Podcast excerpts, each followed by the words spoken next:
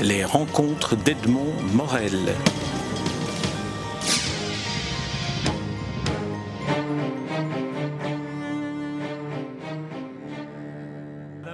je suis très heureux de, de, vous rencontrer une nouvelle fois à l'occasion de, de, ce livre, de ce, de ce monsieur optimiste que vous avez publié aux éditions Genèse en 2013, fin 2013, mais qui dans l'intervalle entre nos deux dernières rencontres a reçu le prix Rossel. Alors première question, est-ce qu'un prix Rossel euh, change quelque chose dans la vie d'un livre et dans la vie d'un auteur?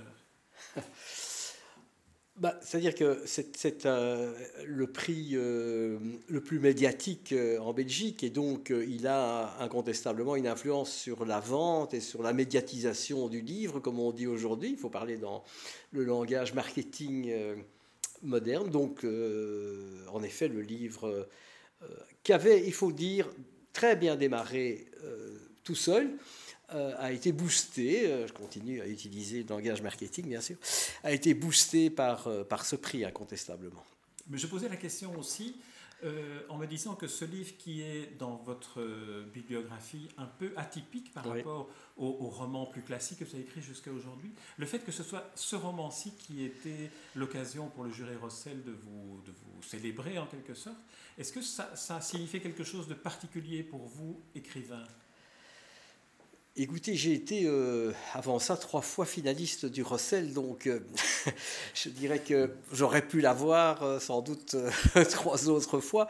Il se fait que je l'ai eu pour celui-ci. C'est vrai que c'est un peu un livre qui, qui, est différent des autres vous avez d'ailleurs hésité lorsque vous présentiez en disant ro et puis vous vous êtes arrêté, oui, en faisant un grand ro. C'était en fait un récit, plutôt qu'un roman, mais c'est un truc pour s'en sortir.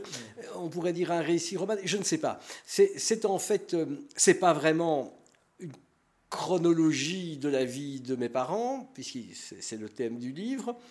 Ce sont plutôt, c'est un puzzle qui raconte à la fois comment moi je me suis intéressé à leur vie, comment peu à peu et pendant l'écriture de ce livre, j'ai essayé de reconstituer l'essentiel que je ne connaissais pas.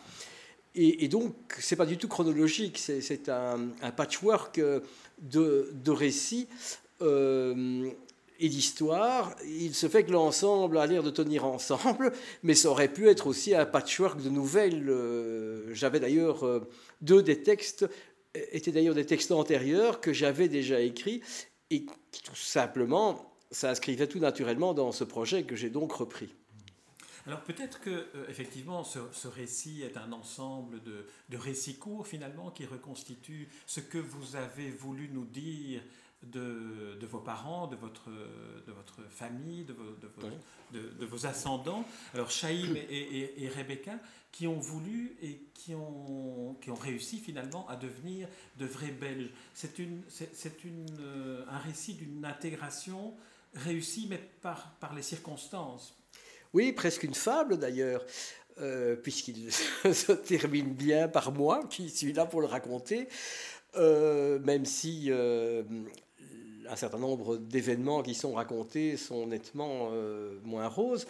Euh, Resituez-nous peut-être la, la, chronologie, oui, l'arrivée de, de, vos parents en Belgique. Donc cette chronologie qui n'est pas dans le livre, mais qu'on comprend en reconstituant peu à peu les différentes euh, histoires qui forment ce livre, la mosaïque euh, qu'elle forme, euh, raconte d'une part l'arrivée de mon père qui vient d'un petit village près de Varsovie en 1928 étudier la pharmacie à l'université de Liège et l'arrivée de ma maman, qui elle vient de Vilno, aujourd'hui Vilnius, la capitale de la Lituanie, mais qui à l'époque était russe puis est devenue polonaise, euh, avant d'être lituanienne, euh, et, qui, elle, est arrivée en Belgique en 1939. Euh, elle-même s'inscrit à l'université, mais ne suit pas les cours, puisqu'entre-temps, il y a la guerre. Mes parents se sont rencontrés en 1940 bonne date pour un mariage réussi. Et voilà, et moi je suis né après la guerre.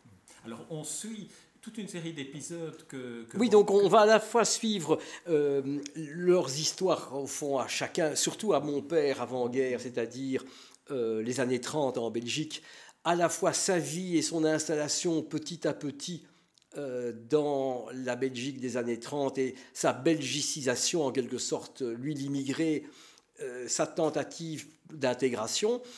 Et on va suivre en même temps ce qui se passe dans sa famille en Pologne, puisque j'ai miraculeusement retrouvé un certain nombre de lettres qu'il avait conservées euh, qui sont des lettres de sa maman et d'une de ses sœurs, et qui s'étalent de 1933-34 jusqu'à 41, euh, et, qui donc euh, sont un, écho de la voix qu'il continuait de recevoir de, son village natal et de son pays natal.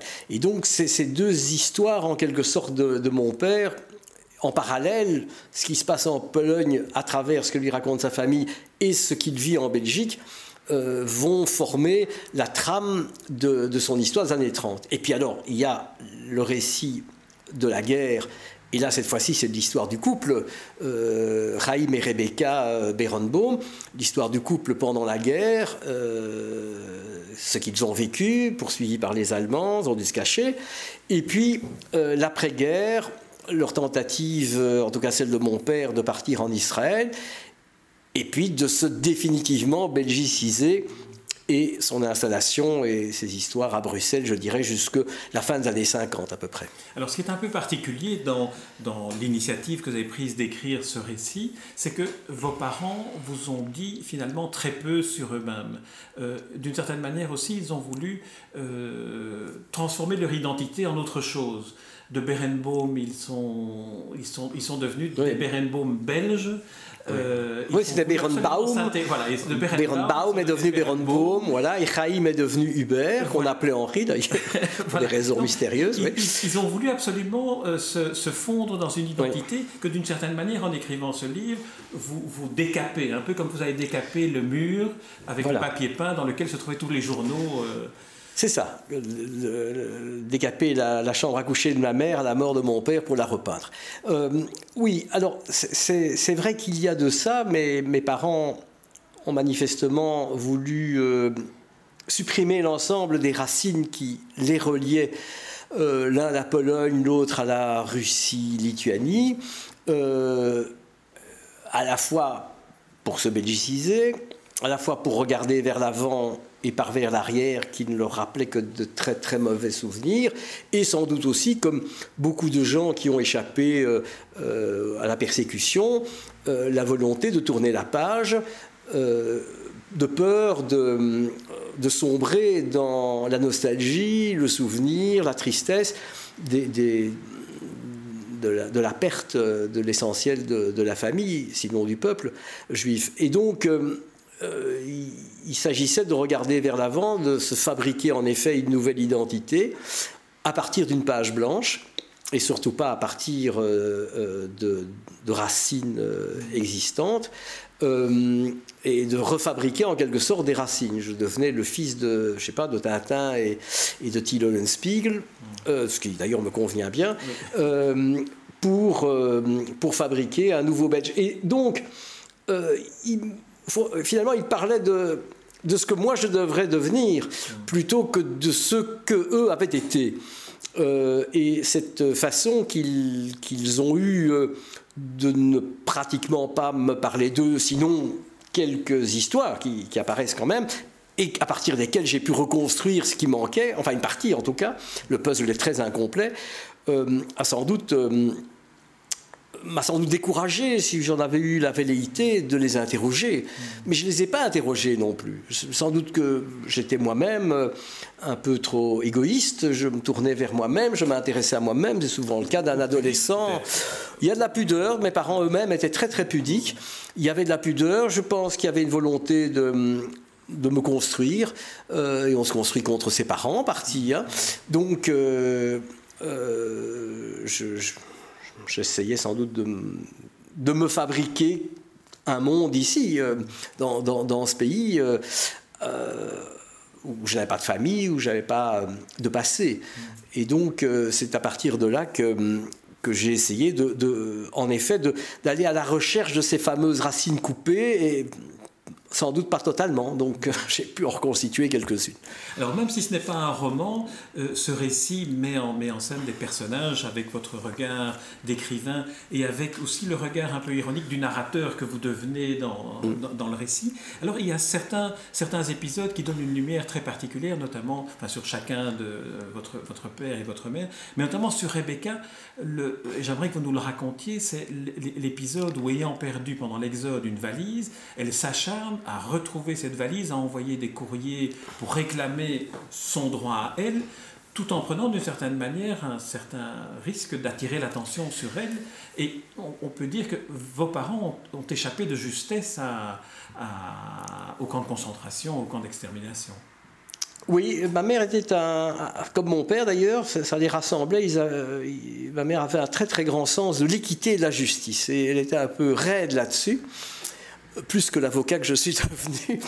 Et donc, euh, en, 1940, mon père et ma mère euh, fuient l'arrivée des Allemands comme euh, une grande partie de la Belgique, se retrouvent sur les routes de l'Exode à vélo à Boulogne-sur-Mer, le 20 mai 1940, une très mauvaise date, puisque c'était le début, je crois, ou le lendemain en tout cas du début du bombardement des Allemands sur Boulogne-sur-Mer qui était un port où, il y avait, où, venait de partir le dernier bateau anglais qui, embarquait les dernières troupes anglaises. Euh, et donc euh, la ville était à feu et à sang. Et euh, malgré ça, bon, mes parents se rendent compte qu'ils doivent rentrer à Bruxelles, donc ça sert à rien de rester à Boulogne, ils, plus, ils ont compris qu'ils ne parviendront pas en Angleterre. Mais avant de rentrer à Bruxelles, ils passent par la gare de Boulogne-sur-Mer, qui étrangement fonctionne. Euh, où un fonctionnaire leur remet un formulaire de dépôt de leur valise euh, en leur promettant que cette valise, euh, ben, elle rentrera par le train. Et, voilà. et donc eux repartent à vélo, c'est plus facile de repartir à vélo sans la valise. Bon, le problème, évidemment, c'est que, on s'en doute, une fois rentré à Bruxelles, il n'y a pas de valise. Et ma mère, forte du reçu qu'elle serrait contre son cœur, a commencé en effet à écrire tous azimuts à toute autorité compétente, le ministère belge des Affaires étrangères, enfin l'administration, puisque le ministre, lui, il était euh, disparu euh, quelque part euh, dans le sud de la France, puis de l'Espagne, puis en Angleterre, à la SNCB, à la SNCF, enfin bon, comme je disais, il est possible qu'elle ait écrit finalement, après ça, au maréchal Pétain, sinon au président Truman après-guerre, parce qu'elle n'a évidemment jamais retrouvé sa valise, mais c'est en même temps démentiel parce que elle s'inscrit, elle sarc je dirais, sur la loi existante et sur les textes existants pour réclamer, sinon sa valise, du moins une indemnité. Et cela jusqu'en 1941, alors qu'en 1941, on le sait, euh, la, persécution juive a officiellement commencé, on commence à déporter, et donc euh, elle considère que les textes sont là, et, donc il faut, il faut qu'on lui rende sa valise. Bon. Et donc ça, c'est vraiment le caractère... Euh, de ma mère, c'est une force incroyable. Mais on peut dire aussi une certaine euh, naïveté, pour le dire gentiment. Euh, enfin, bon, voilà. Du, côté de votre père, à la, à même époque, enfin un an plus tard, en 42, quand, quand euh, en Belgique, l'occupant exige que les Juifs soient envoyés à la caserne d'Ossin et puis de là partent vers à l'époque, on ne savait pas euh, qu'il s'agissait des camps d'extermination. À ce moment-là, euh, vos, parents sont conseillés par euh, un, policier qui vient leur dire surtout ne, vous rendez pas à la caserne de Saint. Il y a ce, type de, miracle en quelque sorte qui sauve des individus, qui sauve des personnes parce qu'il y a certains Belges à l'époque qui, qui, ont eu la conscience d'aider et de, et, et, de venir, de secourir finalement des, juifs menacés. Oui, avec ce. Et, pourtant, euh, mes parents, a priori, n'étaient pas. Il a, fallu les convaincre en tout cas. Ils n'étaient pas convaincus qu'il fallait ne pas aller à la caserne de Sainte-Maline. Pourquoi? Mais toujours, eux veulent qu'on obéisse au texte, mais eux-mêmes obéissaient au texte. Quand en 1940, c'est un des premiers textes de l'occupant en Asie, les communes ouvrent des registres des juifs, ils vont, comme d'ailleurs l'essentiel des juifs établis en Belgique, s'inscrire sur ce registre, sans comprendre qu'évidemment, eux-mêmes fabriquent le piège dans lequel on allait euh, les coincer, ou on, allait coincer en tout cas une grande partie de la communauté juive établie en Belgique, ou des immigrés juifs de Belgique. Et euh, donc quand ils reçoivent la convocation à la caserne, pour se rendre à la caserne d'Orsay, ils ignorent absolument ce qui va se passer. Ils se doutent bien que ça ne va pas être sympathique, mais enfin, ils se disent sans doute que c'est du travail obligatoire. Et donc, ils ont failli s'y rendre puisque jusque-là, au fond, ils avaient fait le gros dos, ils avaient vécu plus ou moins en paix du moment qu'ils obéissent à l'occupant. Ils s'inscrivent sur le registre, ils mettent une étoile jaune. Bon, euh, ça sera le même genre, quoi. Bon. Et c'est heureusement un, policier de Scarbeck Monsieur Vigier, il faut donner son nom d'ailleurs, je ne l'ai pas dans le livre. Euh, j'ai retrouvé son nom après, parce que son fils m'a téléphoné après avoir lu mon livre, donc c'est formidable. Et donc je peux aujourd'hui ah donner son nom que j'avais, que je ne connaissais plus, euh, que mes parents m'avaient cité, mais je ne le connaissais plus, et le nom m'est revenu quand le monsieur m'a téléphoné. Et donc, euh, ce, ce, policier leur a dit attendez, vous êtes complètement fou. Bien entendu, vous allez être devenir des illégaux. Euh, poursuivi par les, par les policiers, donc par moi-même, mais il faut vous cacher.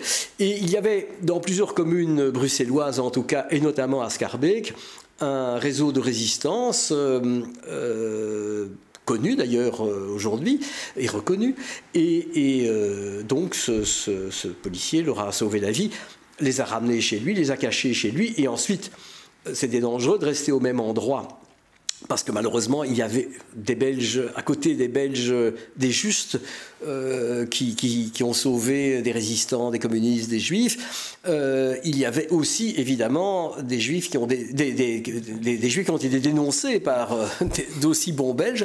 D'ailleurs, il y a un épisode dans, dans, le livre où mes parents sont accueillis dans, dans, une maison et puis les voisins les ont dénoncés. Donc la Gestapo arrive et il s'échappe de justesse. Parce qu'heureusement, la dame nettoyait les carreaux et qu'elle a vu la voiture de, la Gestapo arriver.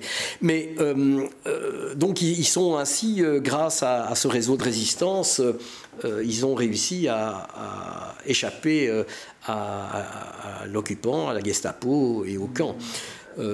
Et, ce monsieur Vigier donc m'a téléphoné il y, a, peu de temps parce qu'il avait lu mon livre, il a, il a aujourd'hui, euh, bien entendu, près de 90 ans, euh, et lui se rappelle, parce qu'il avait 13 ans à l'époque, et euh, il a vu son père arriver un jour avec mon père et ma mère, et, il s'est dit, enfin il a dit d'ailleurs, mais enfin comment ça se fait que le pharmacien vient chez nous s'installer à la maison, c'est bizarre.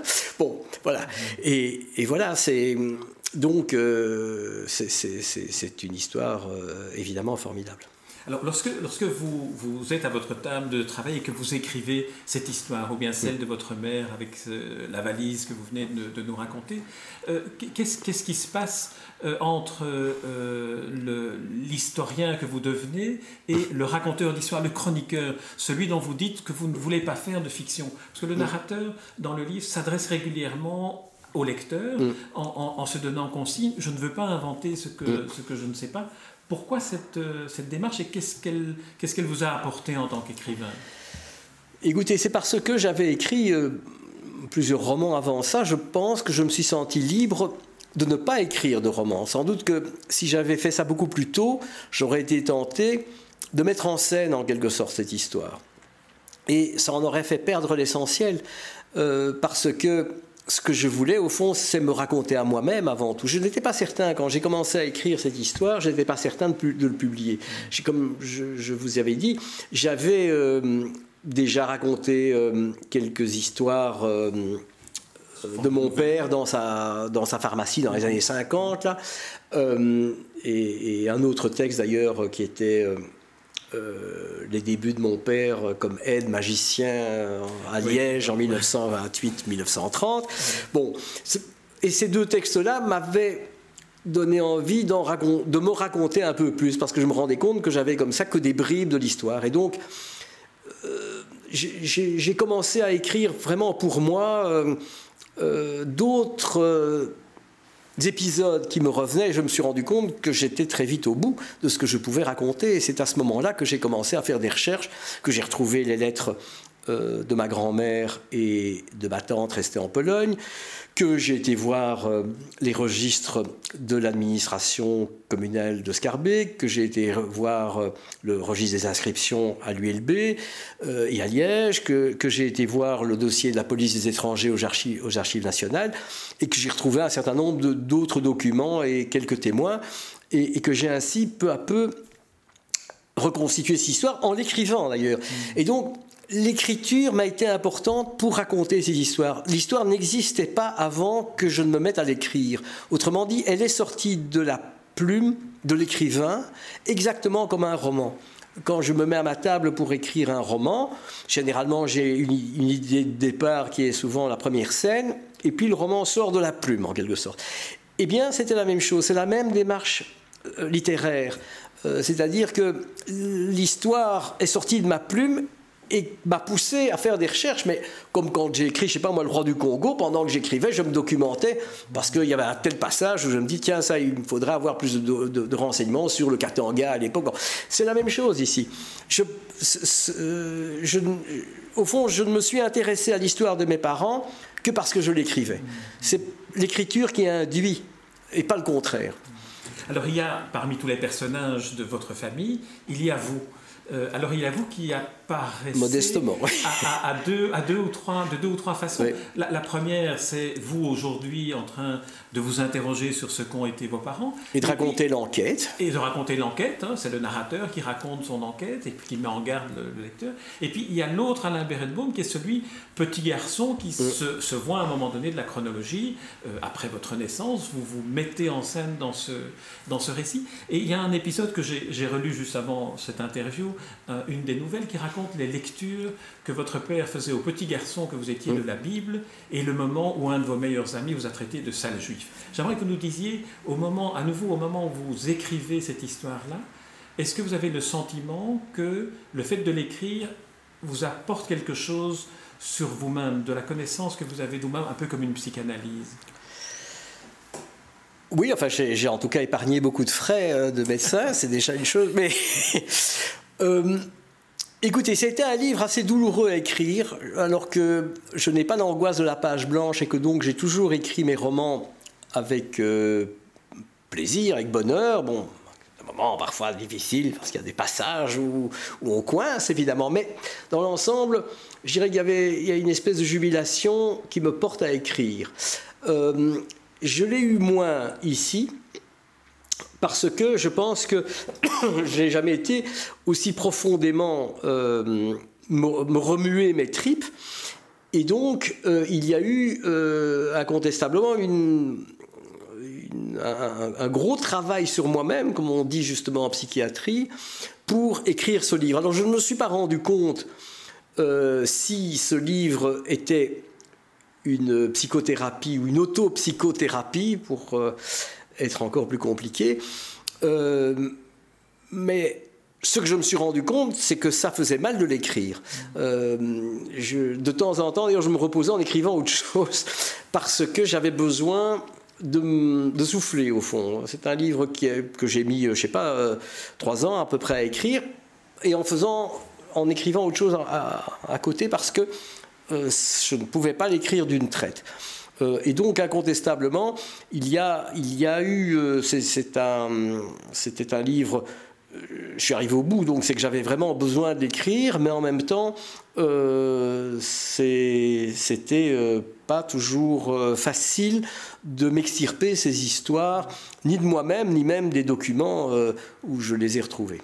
Il y, a, toujours cette, cette part euh, euh, d'humour un peu, un peu à l'anglaise, le understatement mm. que, que, vous pratiquez dans vos romans, c'est mm. peut-être ce qui les rend euh, aussi jubilatoires à lire que, que, pour vous à écrire d'ailleurs.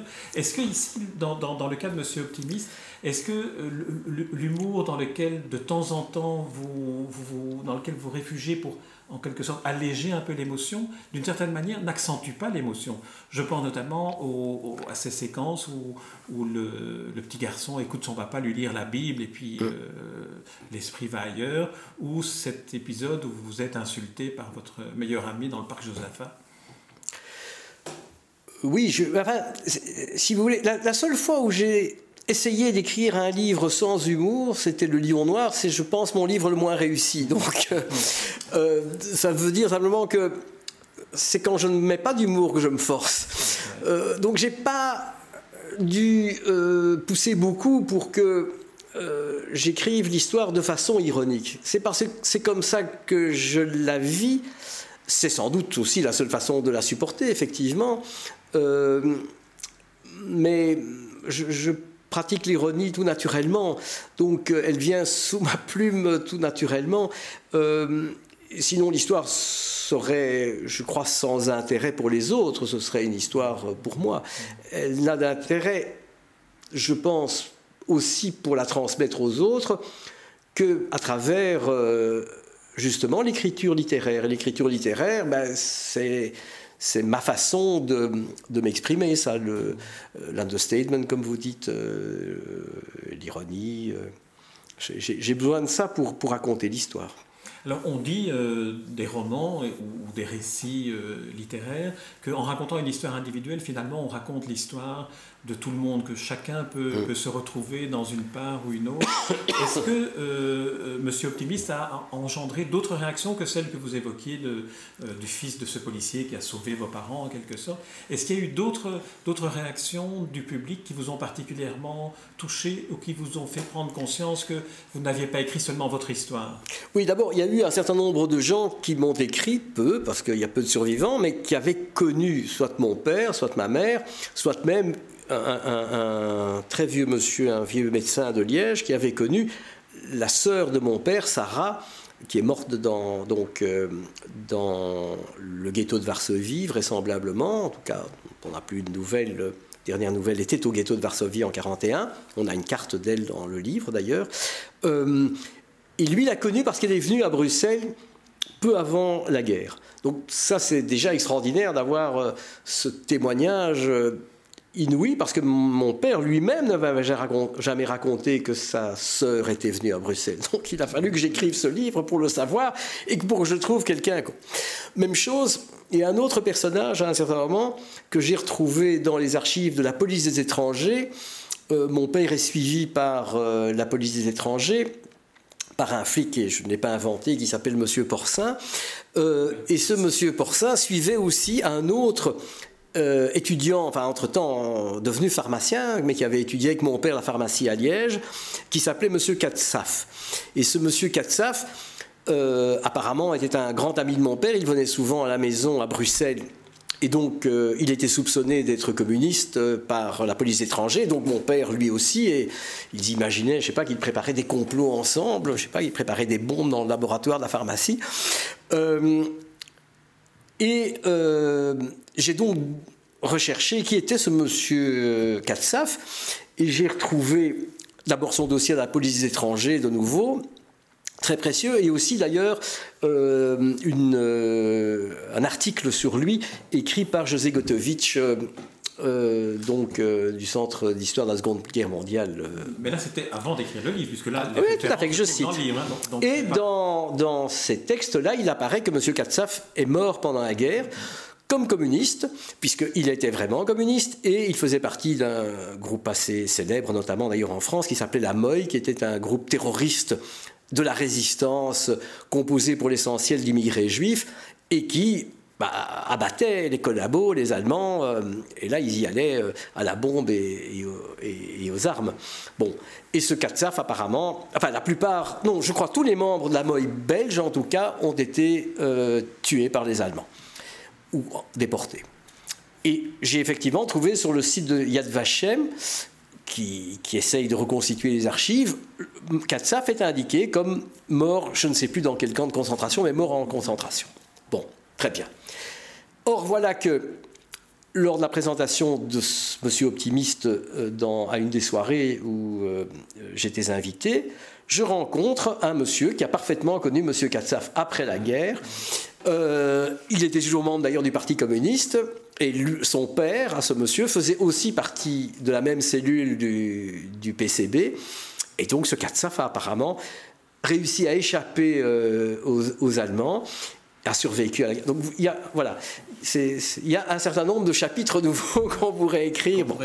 Par ailleurs, alors d'autres réactions là, effectivement émouvantes, c'est que euh, euh, j'ai eu énormément, j'ai jamais eu autant de lettres euh, ou de mails après un livre, et qui, pour l'essentiel, sont des gens qui ne connaissaient pas mes parents et qui racontent simplement ce que ça a éveillé chez eux, que ce soit des souvenirs personnels ou des souvenirs familiaux, ou simplement des histoires qui croisent ceux de mes parents, qui sont des, euh, bien sûr un certain nombre de juifs, mais aussi de, familles euh, non juives, euh, belges catholiques de souche, où tout simplement ce que je raconte leur parle aussi et, ils ont l'impression que, bon, juif ou pas, l'histoire en quelque sorte serait la même et donc que ça croise aussi leurs propres interrogations sur euh, leurs euh, souvenirs familiaux, sur les réactions de leurs parents, sur, euh, les, sur les secrets aussi dans la famille.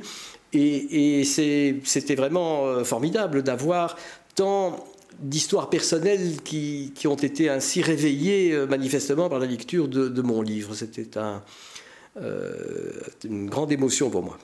Est-ce qu'on peut, et ce sera ma dernière question, ma dernière impression que je partage avec vous. Est-ce qu'on pourrait euh, extrapoler en disant que Monsieur Optimiste, qui est un récit bien spécifique sur une famille donnée, pourrait aussi être considéré comme étant un récit sur l'intégration, sur euh, le fait d'être euh, immigré dans un pays et puis de s'y intégrer et puis de vouloir, de vouloir y vivre Est-ce que ce n'est pas aussi une leçon de tolérance et de et d'un regard différent sur les immigrés?